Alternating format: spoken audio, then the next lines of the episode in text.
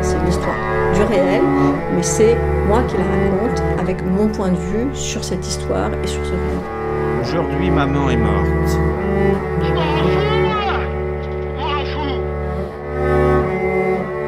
D'où viens-tu et où vas-tu? D'où vient Steve et où va Steve? En tout cas, on ne pourra pas dire qu'il a évité la question. Et même on pourra dire qu'il a franchement répondu à cette question. Steve, il est seul contre le monde. C'est un aventurier. Et quel aventurier? Et soudain surgit face au vent le vrai héros de tous les temps. Steve Trincal contre tout chacal, l'aventurier contre tout guerrier. Steve est un aventurier. Steve est contre tout guerrier. Alors Steve est allé partout et en même temps nulle part. Il a vécu en France, il a passé une vie très épicée au Chili, là où le temps ne se perd pas, mais là où le temps se prend, là où le temps se vit. Et Steve apprend. Il apprend à vivre en vivant. Il apprend à travailler en travaillant. Il apprend à aimer en rencontrant des hommes, des femmes, en faisant des rencontres, en faisant la rencontre, peut-être? Steve voudrait rencontrer le grand tout, voudrait voyager partout, tout le temps, et revenir à la maison. Steve nous parle. Il nous parle à nous, oui. Il nous parle à nous, oui. Mais il parle surtout à toi. Steve prend. Steve apprend. Et Steve entreprend. Steve est chargé de souvenirs et de leçons de vie qu'il veut nous transmettre. Mais il n'est pas chargé de frais mensuels et de factures en tout genre. Steve a choisi d'affronter des choses pour en retirer toute l'essence vivifiante. Et il nous adresse à nous cette injonction Deviens l'homme que tu es. Steve est ce qu'on pourrait appeler un surhomme. Mais alors, quelle est sa potion magique? D'où vient-il et où va-t-il? Bon alors d'où je viens, c'est toujours compliqué de répondre à ce, genre de questions. Pas parce que la question en soi elle est difficile, mais, euh, parce qu'on on- on en vient à se questionner sur soi-même et c'est ça qui est difficile. Donc on peut aborder la, question de deux façons. La première c'est au niveau euh, géographique hein, et la seconde c'est quelque chose de plus spirituel on va dire entre guillemets. Donc moi personnellement je suis né en Espagne en 1996, j'ai donc 21 ans. Vers l'âge de 5 ans on est parti en France vivre avec, euh, avec mes parents et j'ai grandi essentiellement dans la ville de Nîmes et les choses ont commencé à devenir plus intéressantes après le lycée. Donc d'abord je dois avouer que je sais pas ce que je voulais faire quand j'étais au lycée, je, je sais pas du tout. Mais ça m'a aidé de pas savoir ce que je voulais faire. Tu vas comprendre pourquoi. Parce que la suite, en fait, elle est venue s'emboîter avec le reste de ma vie, comme par magie. On va dire comme par magie, mais moi je sais pourquoi. Donc je suis parti vivre à, Montpellier après mon bac ES, euh, que j'avais fait euh, au lycée Alphonse Daudet à Nîmes. Et euh, j'ai filé à Montpellier parce que pour moi c'était c'était l'occasion de, de vivre mon indépendance. C'était, ça, faisait, trop longtemps pour moi, pour mon, pour mon âme d'aventurier, pour ma personnalité, de rester, euh, de, rester aussi longtemps chez, chez mes parents. Ça faisait trop longtemps que j'étais chez mes parents. Donc j'ai décidé que le, le- le meilleur moyen de, de m'échapper de mon quotidien, c'était d'aller vivre ailleurs et de vivre cette expérience de- d'avoir sa maison, de, de faire son manger, de tout ça. Donc ça, c'est ce qui m'a tiré vraiment, c'est ce que je suis allé chercher à Montpellier. Bon. Et, et je sais pas encore trop pourquoi j'ai décidé d'étudier un DUT en technique de commercialisation à l'IUT. J'ai envie de travailler, quoi. Je suis un gros flemmard et j'ai envie de rien faire. J'ai envie de faire quelque chose, mais quelque chose de facile, histoire que j'ai mon bac plus 5 et qu'après on en, on finisse des études. Donc je suis allé en DUT technique de commercialisation et je me suis trompé. en fait, si tu veux, euh, le DUT à l'UT de Montpellier, ils, ils ont commencé à monter le niveau, ils ont voulu euh, montrer que leur école était une bonne école, et surtout dans dans le public. Donc euh, le premier semestre, j'ai pris une claque, parce que c'était dur, c'était pas aussi facile que je l'avais imaginé, j'étais pas habitué à ce rythme, c'est un rythme particulier de l'IUT, parce que tu as, tu as à la fois les études, tu as à la fois beaucoup de pros, C'est c'est- un, mix entre BTS et université en fait. Donc j'étais pas du tout prêt à ça. On avait des fois euh, 10 à 15 matières par semestre à réviser, euh, à passer en partiel par, sur une semaine. Donc c'était assez compliqué. Alors j'ai failli me réorienter, il faut savoir. J'ai failli me réorienter en premier semestre en, art du spectacle, pour aller toujours plus loin, à, à Paul Valéry. Bon, j'ai vraiment réfléchi. J'avais mon dossier qui était quasiment prêt, mais j'ai dit bon, il me manque 3 semestres pour avoir un bon diplôme. On va aller chercher. Surtout qu'à la fin de ces 3 semestres, j'ai l'opportunité de partir à l'étranger. Pour un an. Alors là, c'est tout bénef. Donc j'ai décidé de continuer, je me suis accroché. Au deuxième semestre, j'ai donné à fond. Les choses ont commencé à se corser, hein, parce que le, premier semestre c'est l'introduction, après t'as le second semestre, là t'es bien dans le bain, et le troisième, quatrième semestre c'est c'est la dernière ligne droite. Donc second semestre, je me suis accroché, et finalement ça s'est amélioré. J'ai terminé cette année, j'étais toujours en chambre universitaire, 9 mètres carrés, c'était sympa. J'avais pas grand chose à faire dans ma chambre, mais, euh, mais c'était sympa. Je me sentais un peu seul, mais. euh, Mais bon, voilà. Et, euh, et donc, euh, euh, le meilleur, c'est ce qui suit. C'est donc ce que je te disais, que le DUT, après, tu pouvais partir en, en licence à l'étranger.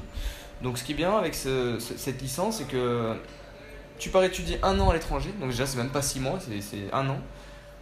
Tu pars où tu veux, tu reviens, tu as le diplôme de l'IAE de Montpellier, la licence, tu as ton DUT, c'est tout bénef. Tu as appris une langue, tu rien perdu.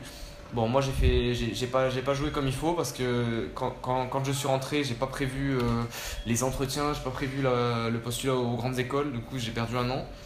Je me suis mis à travailler.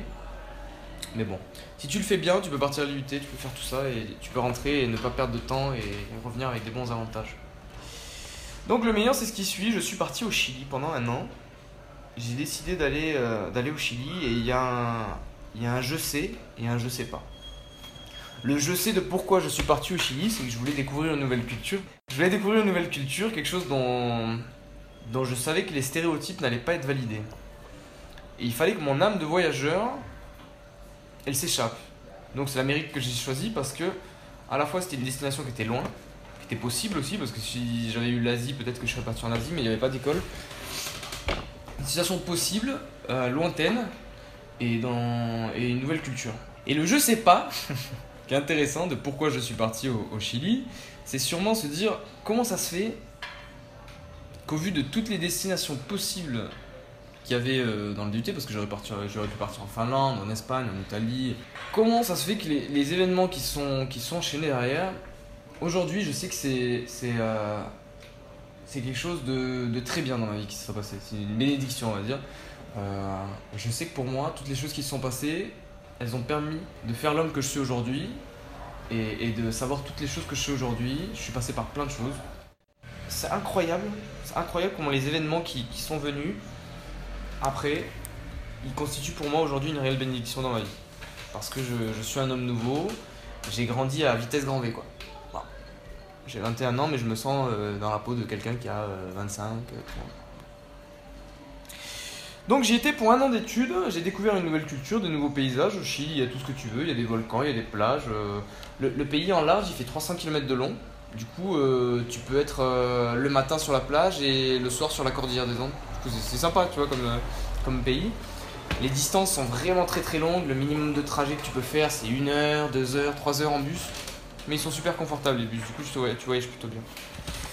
Alors, euh, du coup, voilà, je suis passé par plein de moments exceptionnels, des au revoir avec des gens que j'allais sûrement jamais revoir, mais voilà, ça c'est- normal quand tu voyages. Des amitiés solides créées en un soir ou des voyages aussi fous les uns que les autres. Je partais avec ma toile de tente, on faisait du stop avec des copains, on, partait à la plage on campait, on se faisait un petit feu, on prenait n'importe quoi à manger. Super, super moment. Du coup, j'ai beaucoup appris et ce euh, sur une large quantité de plans. On dit souvent, t'es es ouvert d'esprit quand tu voyages, mais je pense que tu peux, seulement le réaliser quand tu le fais, tu vois. Ça fait partie des choses qu'il faut vivre pour valider, au fond de soi. Et si je te dis que le Chili a été une bénédiction pour moi, c'est parce qu'il m'a permis de, grandir sur tous les aspects, en fait. Sur l'aspect professionnel, je sais maintenant euh, qu'est- qu'est-ce que je veux faire, qu'est-ce que je veux pas faire, tu vois. J'ai eu, l'occasion de toucher à tout plein de travail. J'ai fait des jus de fruits dans un, dans un bar à jus de fruits. J'ai travaillé dans la campagne au Chili. J'ai duré deux jours. hein. j'arrivais pas, j'arrivais pas. J'ai fait quoi? J'ai travaillé dans une boîte de nuit. J'ai fait euh, serveur là quand tu récupères les verres. J'ai travaillé comme serveur pendant un mois et demi aussi. J'ai déposé du bois chez les gens. parce qu'ils font, ils font beaucoup chauffer euh, du bois. Du coup, euh, j'ai aidé, un papy à, à- débarquer. En fait, lui, il faisait, il conduisait, il, il, arrangeait la pile de bois et moi, je déchargeais le bois. Donc, j'ai fait tout un tas de boulots comme ça qui, qui m'ont permis de, de prendre conscience de beaucoup de choses. Sur le plan euh, professionnel, maintenant, je sais ce qui m'attire, ce qui m'attire pas. J'ai eu l'occasion aussi, euh, avant le Chili, de, faire servant en France. Juste après, j'ai travaillé dans le, secteur bancaire. J'ai fait de la mise en rayon. Je suis passé par tout un tas de petits boulots comme ça. Bah, L'animation, tu sais, euh, tu sais que j'ai fait l'écolo. Du coup, du coup, plein plein de domaines différents sur lesquels j'ai pu grandir. Spirituel, parce que aussi, bah, quand je suis allé au Chili, ça m'a intéressé, ça m'a intrigué comment, comment ils faisaient euh, là-bas, les louanges, les cultes. Donc, si tu veux, dans, un premier temps, j'ai été un peu fâché avec l'église. Bon, ça, ça, peut être le, sujet d'un autre podcast, mais. euh, Bon, j'ai été un peu fâché avec l'église. Là, j'y suis retourné dernièrement, ça s'est beaucoup mieux passé. Et je sens que au niveau de, de ma foi et tout ce qui va avec, euh, ça, ça s'est amélioré, ça, les choses ont changé, j'ai pris conscience de beaucoup de choses. Voilà, donc sur le plan spirituel aussi, j'ai grandi. Euh, sur le plan amoureux aussi. Faut savoir, j'ai fait des rencontres. hein. Qui dit voyage dit, euh, dit amour. euh, amour à, la- à longue distance, c'est dur, mais, mais on y croit, on y croit. Il faut toujours y croire, toujours avoir l'espoir.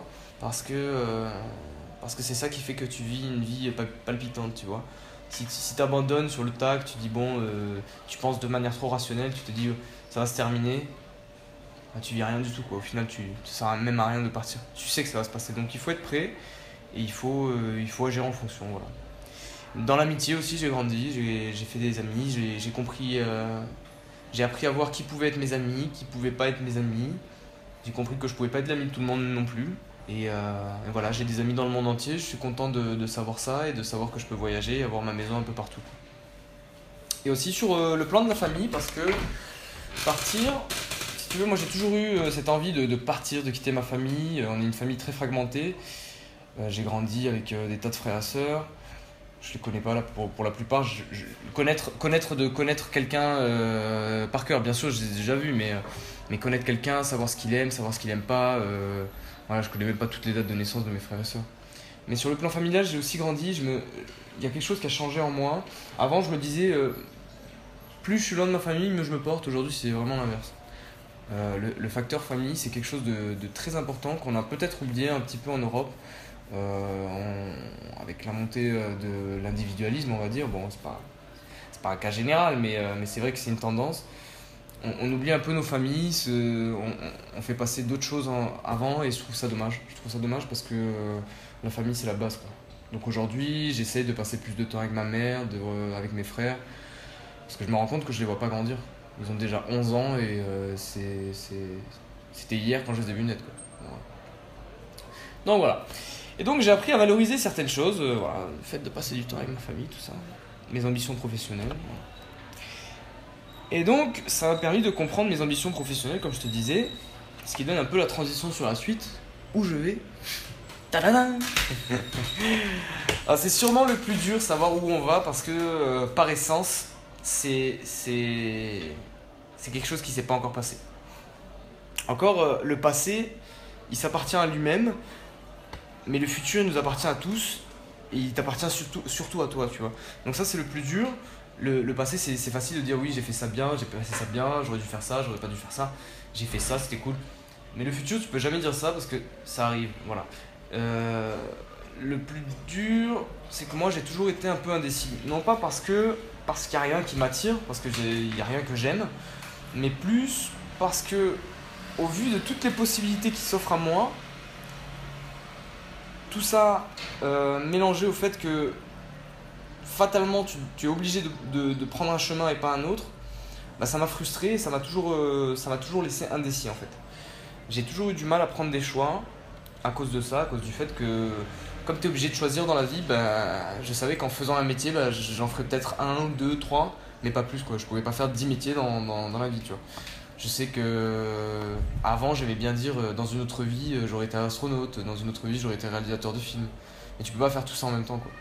Par exemple, euh, j'y pensais il y a pas longtemps. Quand tu regardes, euh, quand tu regardes ta vie sur le, sur le global, il, arrive un certain âge où tu peux plus être euh, boxeur professionnel ou tennisman professionnel. Parce que si tu commences maintenant, euh, tu sais que tu n'arriveras jamais au niveau des, mecs qui ont commencé il y a, il y a 10 ans, euh, quand ils avaient 10 ans. Du coup, voilà, c'est, c'est, dur de se dire à soi-même que tu peux plus faire quelque chose, tu vois, parce que la vie te l'impose.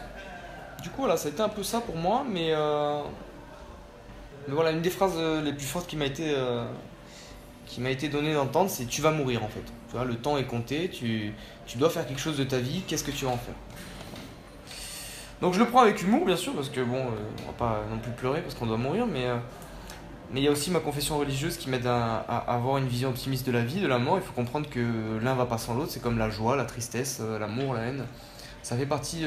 c'est le même revers d'une pièce. Donc, si je devais répondre quelque chose de concret à la question où je vais, bah, je vais là où le vent m'emporte. Ma vie, ça a toujours été un compromis entre choix et opportunité. Si tu veux, la, vie t'apportera toujours de quoi la rendre belle et palpitante, mais il faut aussi être courageux, saisir les opportunités qui se présentent à toi. Et ça sert à rien de tout prévoir parce que paradoxalement, tout est déjà écrit, c'est-à-dire que ce que tu vas faire, bah forcément, euh, tu vas le faire, mais c'est imprévisible. Donc ça sert à rien de tout prévoir. Il faut euh, avoir des, des grandes lignes de tendance dans la vie, je pense, suivre ces lignes de tendance, regarder les opportunités, être prêt à changer de, du tout tout, tout euh, en, un instant. Et c'est comme ça que je pense que tu, restes le, plus prêt à, à tout quoi, dans la vie. Donc bien sûr, il faut avoir des projets, et ça c'est essentiel. Je me rappelle quand, quand, je suis rentré de mon voyage, euh, le fait de partir au Chili un an à l'étranger, c'était mon dernier objectif à moyen long terme. Et je suis rentré chez ma mère et je me sentais vide je me sentais vite parce que j'avais plus d'objectifs euh, grands, quelque chose de, à suivre, quelque chose pour quoi faire des efforts. J'avais plus du tout ça. Donc pendant un temps, j'étais bien déprimé.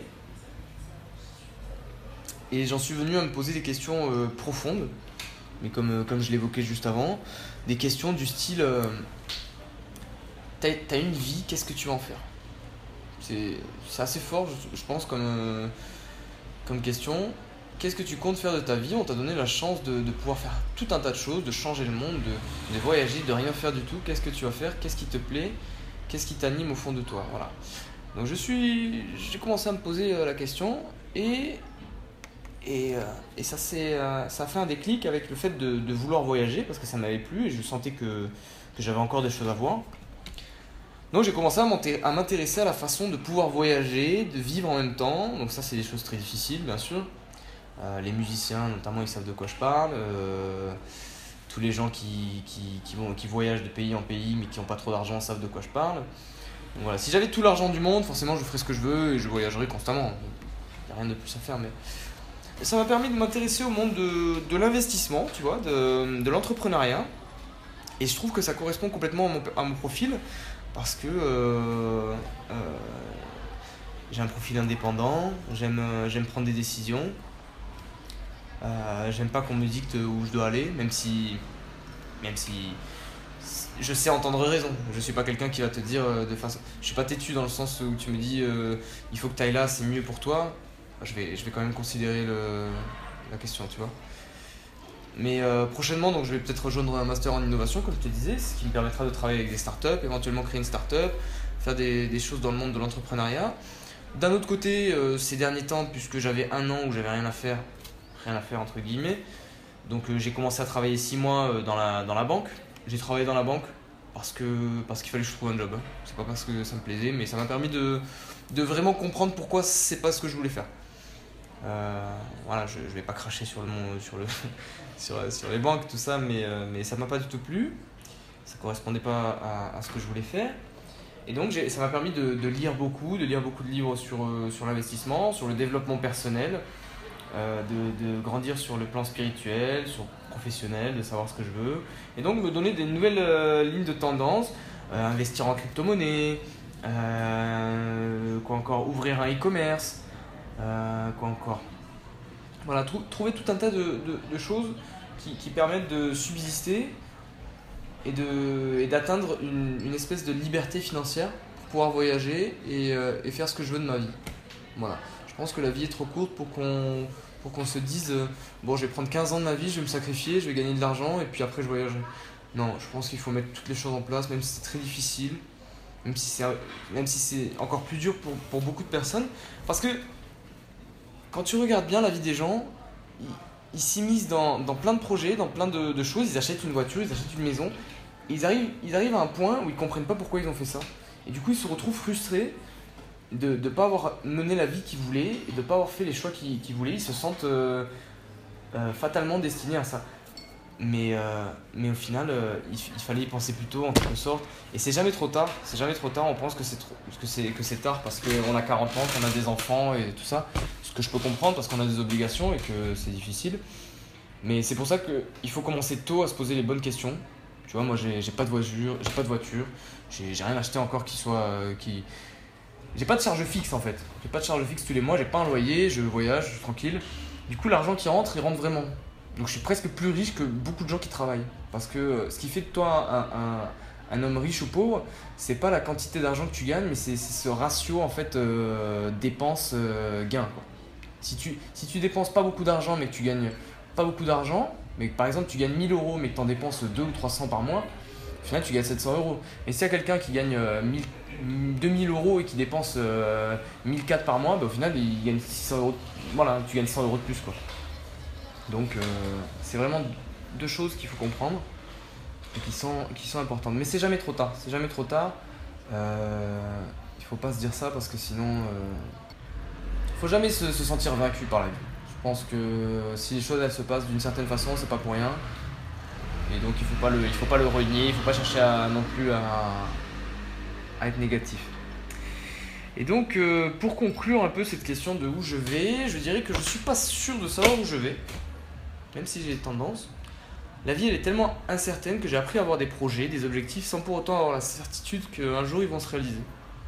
Donc, je me laisse emporter par le courant, tout en ayant construit euh, en quelque sorte mon bateau, mon propre bateau. Et je pense que c'est la meilleure métaphore qui puisse, euh, qui puisse décrire ce où je vais. En fait, euh, il faut, il faut pas s'acharner à vouloir, euh, à vouloir euh, arriver quelque part. Il faut plutôt préparer son esprit à affronter tout ce qui suit, tout ce qui vient. Et quand tu, quand tu configures ton esprit de, de, telle sorte à ce que tu puisses tirer le meilleur des situations qui viennent, apporter le, de ton mieux aux gens, grandir surtout toi-même, parce que il y, y a un écrivain qui disait que la noblesse, c'est pas d'être meilleur que les autres, c'est d'être meilleur que- soi-même qu'on a été antérieurement. tu vois. Ça, je pense que c'est une belle, euh, une belle façon de vivre, toujours s'améliorer, toujours être euh, euh, plus vertueux. Je pense que c'est un bon mode de vie et, on en apprend beaucoup sur, sur soi-même, sur les autres. Je vois à l'intérieur des images, des couleurs qui ne sont pas à moi, qui parfois me font peur. Sensations peuvent me rendre fou. Nos sens sont nos fils, nos pauvres marionnettes. Nos sens sont le chemin qui mène droit à nos têtes. La bombe humaine, tu la tiens dans ta main. Tu as le détonateur juste à côté du cœur. La bombe humaine, c'est toi, elle t'appartient. Si tu laisses quelqu'un prendre en main ton destin, c'est la fin. Hmm, la fin. Hmm, la fin. Hmm, la fin.